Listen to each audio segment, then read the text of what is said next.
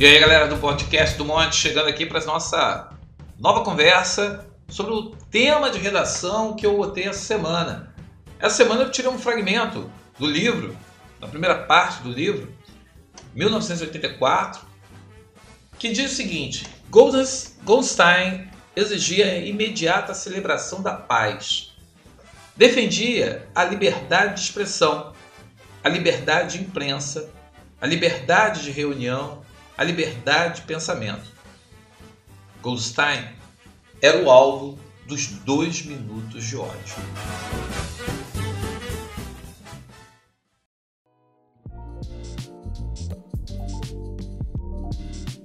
Esse trecho é interessante, né? E aí fez com que eu formulasse o seguinte tema: a necessidade de um inimigo, imaginário ou não, para se manter um grupo no poder. Eu quero que você reflita sobre isso. E aí que tá, né? É uma. O professor Paulo Vitor, dando a entrevista no nosso bate-papo, ele falou muito sobre essa questão né, do fascismo, do totalitarismo, que precisa ter inimigos. Ele precisa ter inimigos para poder se mover e para poder falar para a sua plateia. Ele precisa convencer a plateia dele que eu tenho um inimigo e que quem está ao meu lado tem que se aliar, tem que se juntar para poder eliminar o inimigo. E o inimigo é aquele que tem uma ideia ou valores diferentes do meu. O que caracteriza é muito duplo pensamento pensar que o sujeito fala em democracia e adota práticas antidemocráticas.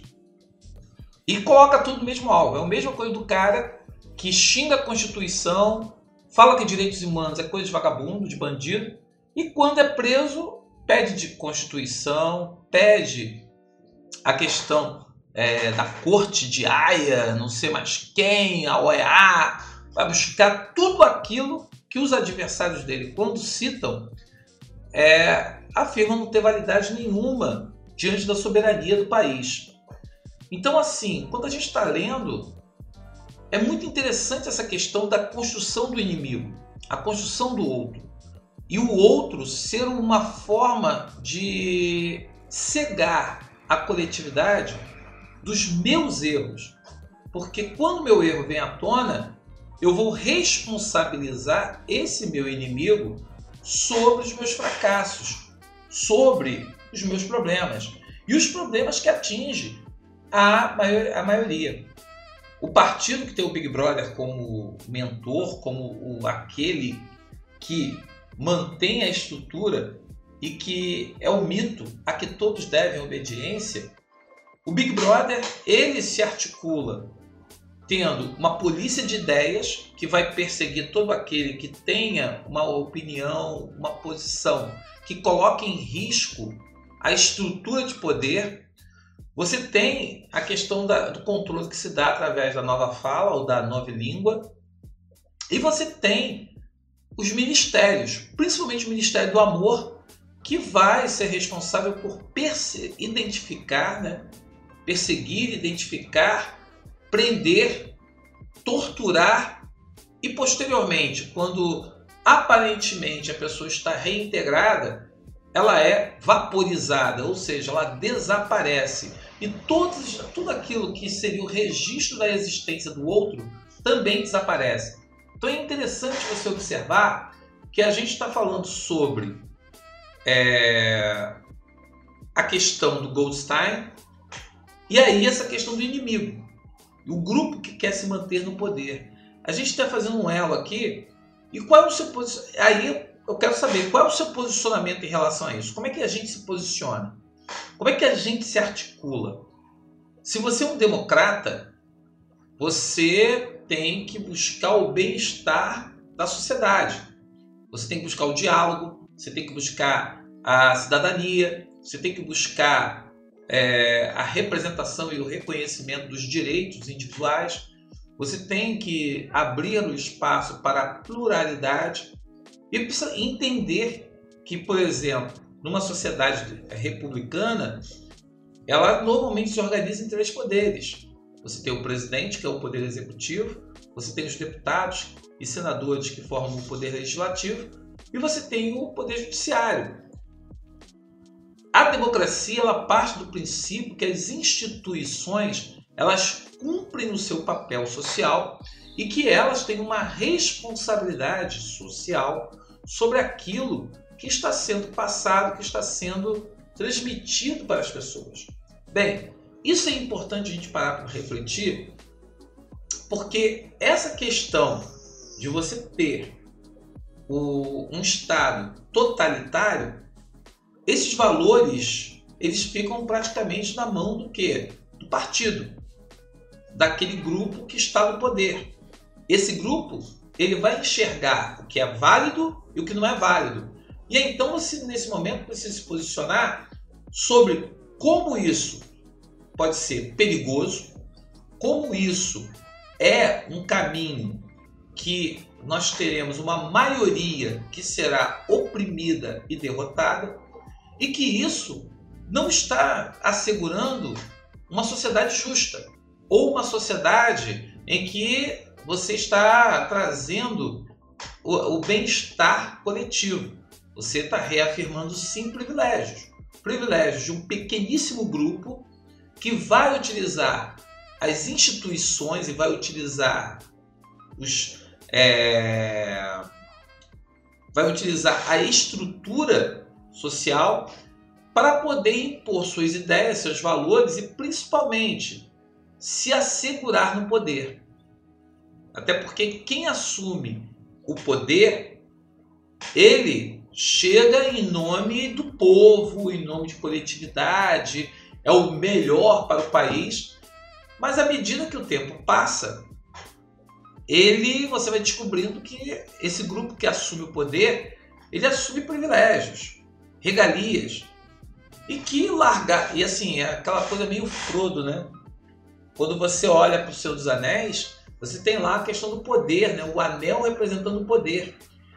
E se uma pessoa como Frodo, que era um cara completamente é, sem a ambição, sem aquela ganância do poder e tudo mais, Frodo ele se viu embriagado, contaminado pelo poder, tanto é que ele não quis jogar o anel fora lá para ser queimado, porque ele já estava consumido pela cegueira do poder.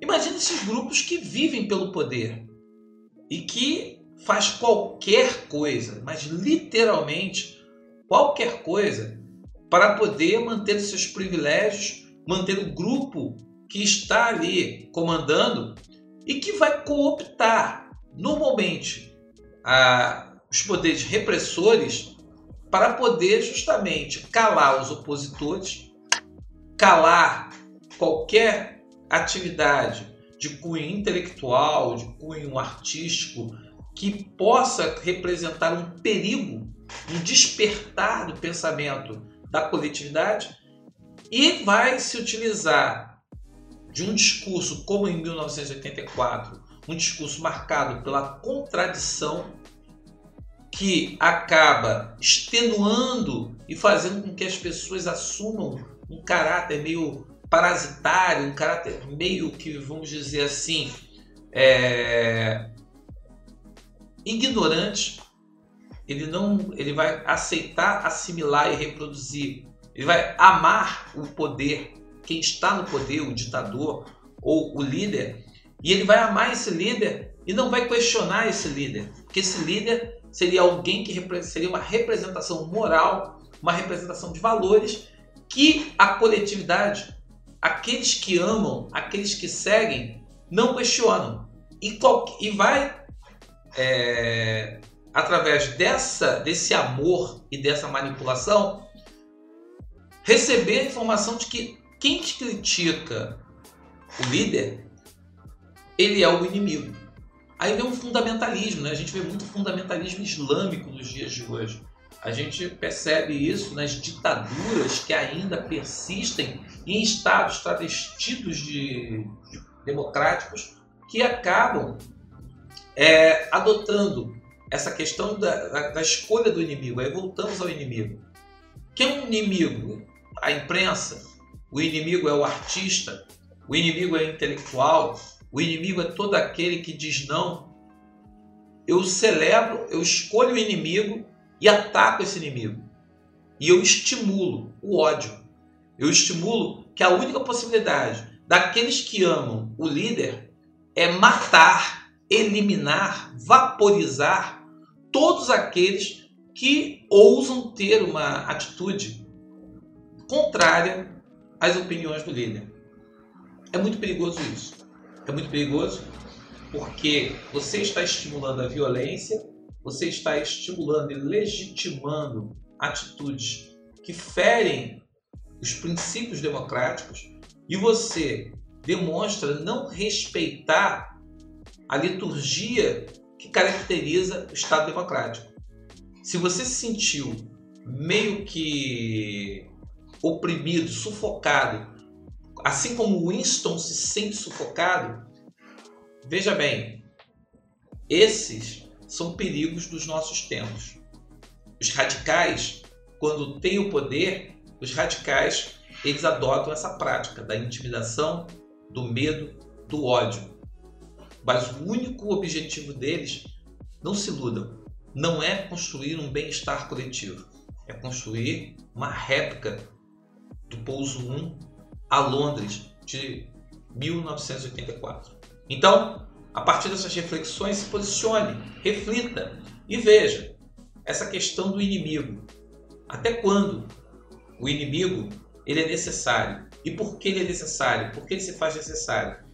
Bem, os motivos eu apresentei. Se você concorda ou não, que bom que você discorda. E que bom que você vai achar os argumentos que vão procurar justamente mostrar que as ideias que, que são apresentadas no livro permitem enxergar outras questões. Se você gostou, se você concorda, não concorda, fala comigo, entra lá no Instagram do Monteiro, arroba do.monteiro, entra lá para conversar comigo, também no Telegram, arroba, que é o do Monteiro, o ERG, e a gente conversa e a gente troca uma ideia. Espero que você faça uma boa redação. Material não falta, amigo. Ok? Um abraço, até a próxima.